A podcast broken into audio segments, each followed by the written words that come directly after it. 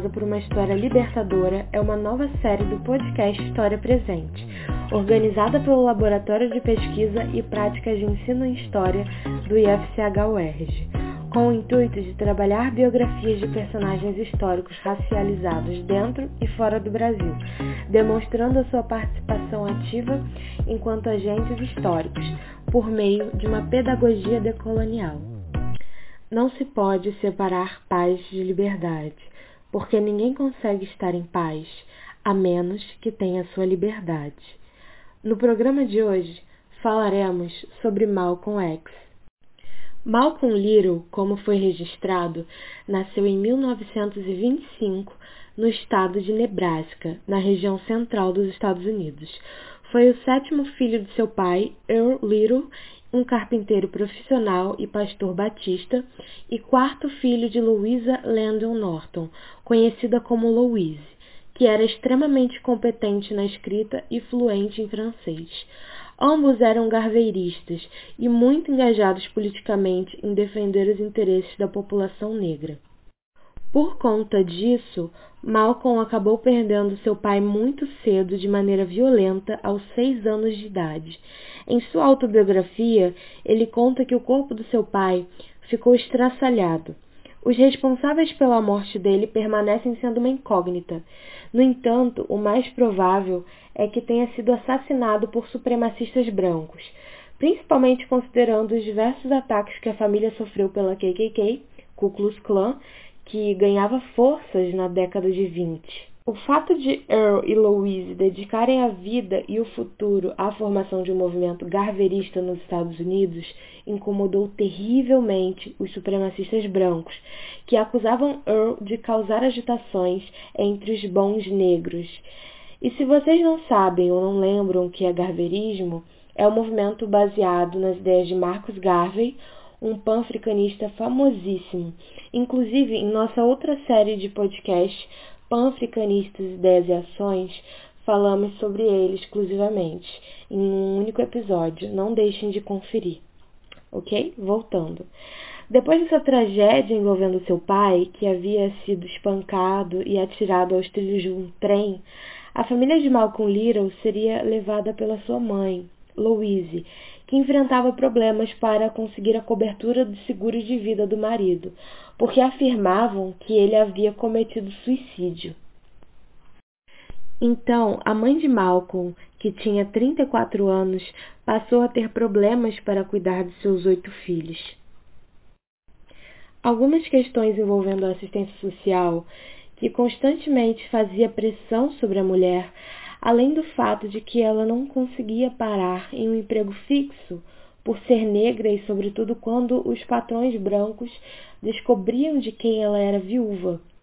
Cabe ressaltar que estamos falando dos anos 30 e, como a gente sabe, a Grande Depressão de 29 colaborou bastante para um cenário de extrema dificuldade econômica na família de Malcolm. No ano de 1934, a família passou por uma necessidade severa Louise e os filhos passaram necessidades graves como a fome em muitas ocasiões. Por outro lado, frequentemente os assistentes sociais visitavam a casa, pressionando a mãe que concedesse que seus filhos fossem para lares adotivos, já que ela não estava conseguindo criá-los. Malcolm, inclusive, estava começando a furtar nesse período, e isso era um forte motivo para os assistentes sociais. Com o acúmulo de tudo isso, a mãe passou a ter sérios problemas psicológicos e simplesmente se tornou alheia aos cuidados domésticos que desempenhava. Assim, o Estado levou Malcolm, que tinha 11 anos, para ser filho adotivo dos vizinhos, um casal de idosos, os Gohana. Nessa nova casa, ele estava bem melhor, não passava por dificuldades financeiras e frequentemente visitava sua família. E mesmo lá, continuou sendo interrogado pelo Estado a respeito da sua mãe, que acabou sofrendo um colapso mental total e foi internada no Hospital Estadual de Doenças Mentais, em Kalamazoo, onde permaneceu por 26 anos, e foi autorizado pela Justiça que os assistentes sociais encaminhassem Malcolm e seus irmãos para onde considerassem melhor. Apesar de gostar de viver com a família adotiva, o jovem acabou se envolvendo em mais problemas na escola e foi expulso. As medidas judiciais o mandaram para o Centro de Reabilitação Juvenil em Mason. Nesse período, desenvolveu-se academicamente na escola nova, encerrando a oitava série com louvor e sendo eleito representante da classe. Em fins de 1939 e início de 1940, uma das irmãs mais velhas de Malcolm ela Collins, de 26 anos, oriunda do primeiro casamento de seu pai, soube o que ele e seus irmãos mais velhos estavam passando desde a internação da sua mãe e veio de Boston disposta a ajudá-los. Malcolm acabou se aproximando da sua irmã e ficou impressionado com algumas coisas que viu em Boston em um outono que passou na casa dela. Foi a primeira vez que Malcolm, aos 15 anos, viu casais formados por pessoas brancas e negras. Ali também conheceu a agitação da cidade, do jazz e ficou encantado com tudo aquilo. Quando retornou para Mason, mudou seu comportamento com os colegas brancos e até com alguns professores, não aceitando de bom grado determinados comportamentos, como ser chamado de negro ou ser diminuído de alguma forma se revoltava constantemente contra esse tipo de coisa e suas notas acabaram caindo. Ela decidiu intervir no assunto e os irmãos mais velhos de Malcolm, Wilfred e Hilda, concordaram que ele fosse morar com ela em Boston. Apesar de parecer viver de maneira estável, ela cometia uma série de pequenos crimes e furtos para sustentar o estilo de vida classe média que desejava. Isso fez com que fosse presa algumas vezes ao longo de sua vida.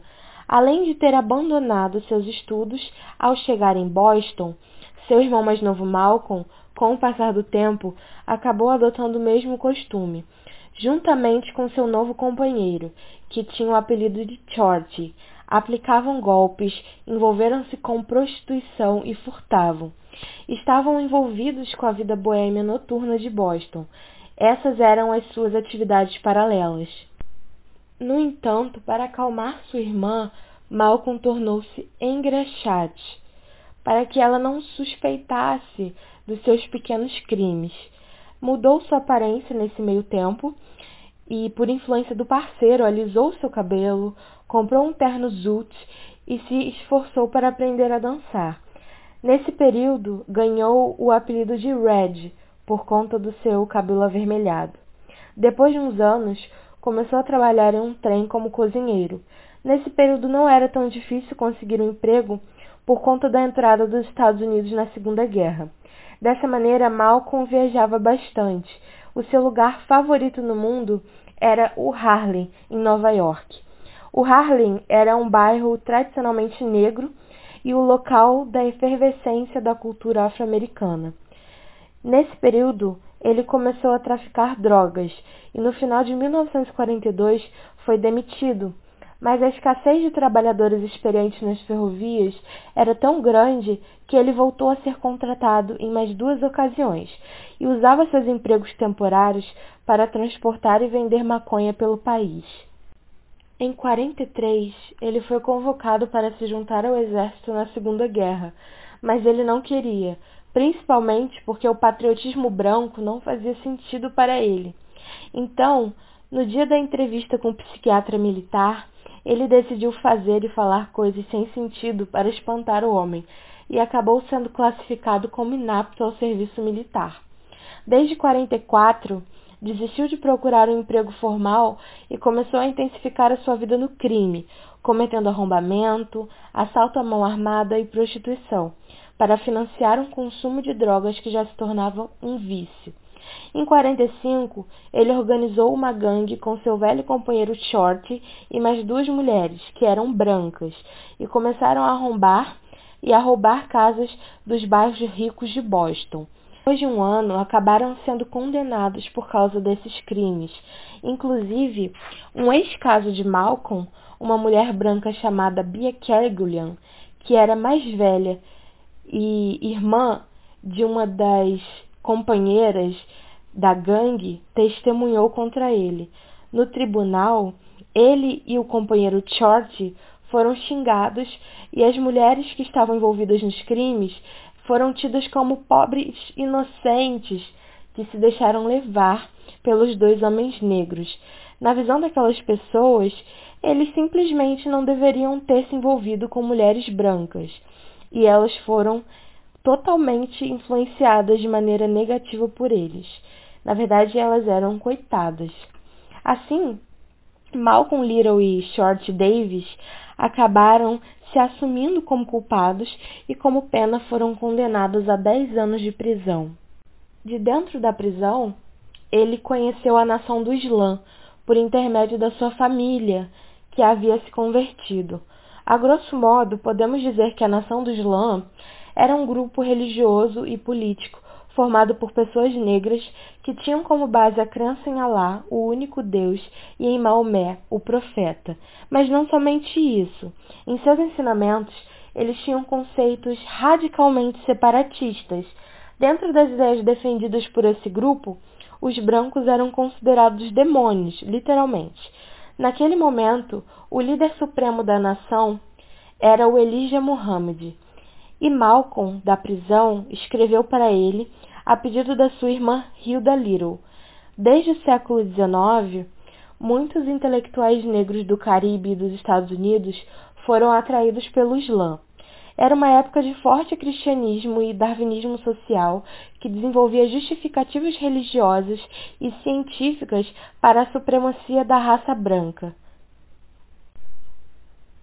Circulava entre os membros da nação do Islã a história de Yaqub, que tinha como ponto central o complô genético de um arrogante cientista chamado Yaqub, que tinha vivido milhares de anos atrás. Membro da elevada tribo de Shabazz, Yaqub usou suas habilidades científicas para produzir mutações genéticas que culminaram na criação da raça branca. Apesar de banidos para as cavernas do Cáucaso, os naturalmente habilidosos e astutos homens brancos teriam assumido o controle de toda a terra. Depois, o povo original foi dormir mental e espiritualmente. A tarefa da nação do Islã era tirar o perdido e reencontrado homem negro asiático do seu sono secular e trazê-lo de volta à vida consciente. Na prisão, Malcolm começou a trocar cartas com o líder da nação e a estudar. Foi transferido para Norfolk e assim que saiu da prisão, na década de 50, transformou-se em um dos líderes de templo. E foi ainda na prisão que ganhou o X em seu nome. Naquele tempo era comum que os adeptos do Islã alterassem seus nomes. Inclusive Malcolm X, a partir de então, tornou-se um apregoador e viajante em nome da nação do Islã. Ele ficou tão famoso fazendo esse trabalho por ser um homem intelectual, carismático e eloquente que acabou gerando comentários dentre os próprios membros da comunidade. Nesse período também, ele se casou com a enfermeira Beth Shabazz, com quem teve cinco filhas. Por meio de seus discursos, passou a ser visto como uma ameaça nacional, por incitar os negros a revidarem a violência que sofriam. Isso fez ficar famoso, inclusive entre os não muçulmanos. A trajetória dele passou a incomodar e a causar ciúmes em alguns membros da nação, que começaram a especular que ele queria se tornar o novo líder do movimento. Em um episódio específico, no caso da morte do presidente Kennedy, o líder da nação do Islã Elijah Muhammad havia ordenado que nenhum membro se pronunciasse, exceto ele próprio. Lançou uma nota à imprensa lamentando o ocorrido, mas Malcolm X não obedeceu e acabou afirmando que saber do acontecido o deixava alegre. Por esse motivo, oficialmente, ele acabou sendo expulso da nação e foi informado por meio de uma nota da imprensa ele não deveria e nem poderia mais atuar nas mesquitas e os membros da nação também não poderiam mais se comunicar com ele. Isolado da sua antiga comunidade, em 1964 viajou para Meca e passou por alguns lugares do continente africano, buscando aprender mais e também querendo mobilizar a causa dos afro-americanos no mundo, denunciando os Estados Unidos e sua violação aos direitos humanos. Nesse período, encontrou-se com diversos líderes mundiais e estabeleceu muitas pontes. Depois desse período de autodescoberta e de mais estudos, Malcolm X retornou aos Estados Unidos com declarações bem diferentes das que eram propagadas pela nação do Islã, afirmando que discordava de qualquer acusação generalizada pautada na questão de raça. Inclusive, acusou o antigo líder Elijah Muhammad de ser um enganador e um deturpador do Islã. Malcolm X passou a ser chamado de hipócrita por alguns na imprensa, além de começar a ser ameaçado por membros da nação do Islã. Isso fez com que ele expusesse que o líder Elijah Muhammad possuía uma vida dupla, sendo pai de oito filhos de seis adolescentes diferentes, que teriam sido suas secretárias.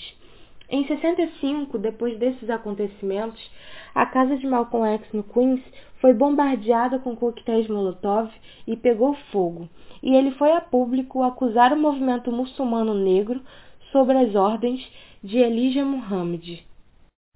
Malcolm X, em sua nova fase, havia fundado um novo movimento, chamado Organização da Unidade Afro-Americana, e seus novos discursos desagradavam cada vez mais a nação do Islã. Em um desses eventos, após o incêndio de sua casa, o ativista iria discursar para sua organização em um comício ocorrido em fevereiro de 1965 no Salão Audubon, em Nova York. Em um auditório com 400 pessoas, Malcolm apenas entrou e saudou a todos. Depois disso, ouviram-se os tiros, a confusão e os gritos de pânico. E ele estava estirado no chão, com o corpo completamente perfurado pelas balas. O homem responsável pelos disparos foi detido pela polícia no mesmo dia, mas Malcolm X não resistiu. As pessoas se demonstraram perplexas diante do acontecimento e houve muitas manifestações entre os afro-americanos. E essa é uma história complexa envolvendo atores importantes, inclusive o próprio governo americano, já que o FBI monitorou os passos de Malcolm durante a sua jornada política por considerá-lo ameaçador. Aos olhos do movimento muçulmano negro, Malcolm era um desviado que estava pagando por isso. E para milhões de negros que o acompanharam, o evento significou o fim de uma figura central no tocante ao orgulho negro e à luta contra o racismo e contra todas as formas de preconceito. Malcolm X se tornou um ícone e atualmente é recordado por meio de filmes, documentários, livros, artigos, porque tamanha é a sua importância e a sua influência na cultura afro-americana.